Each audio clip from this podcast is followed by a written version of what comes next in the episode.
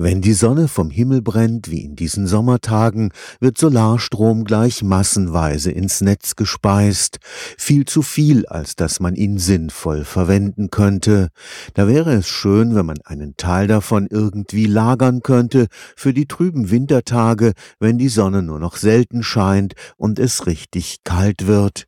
Die Lösung dieses Grundproblems der Energiewende könnte die Umwandlung von Strom in Erdgas sein. In unser Erdgasnetz passen locker ein paar Monate Stromernte aus Sonnen- und Windenergie. Der Hauptvorteil ist die Speicherkapazität, die in den deutschen Erdgasnetzen verfügbar ist. Professor Demosthenes Trimis arbeitet am Engler-Bunte-Institut des Karlsruher Instituts für Technologie.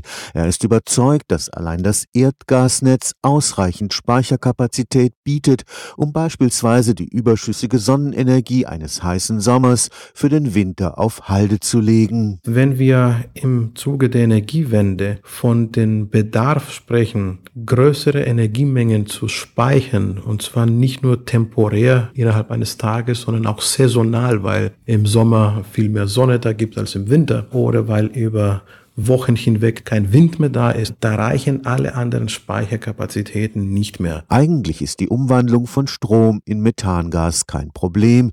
Der erste Schritt ist die Elektrolyse, die elektrische Spaltung von Wasser in Sauerstoff und Wasserstoff. Nach der Elektrolyse müssen wir zu dem Wasserstoff noch CO2 hinzufügen und dann erfolgt die Reaktion der Methanisierung, die bei Temperaturen so typischerweise um die 300 Grad Celsius stattfindet. Das bedeutet, wir verlieren wiederum einen Teil der Energie bei dieser Umwandlung. Das in Karlsruhe koordinierte EU-Forschungsprojekt Helmuth versucht, diese Verluste möglichst klein zu halten.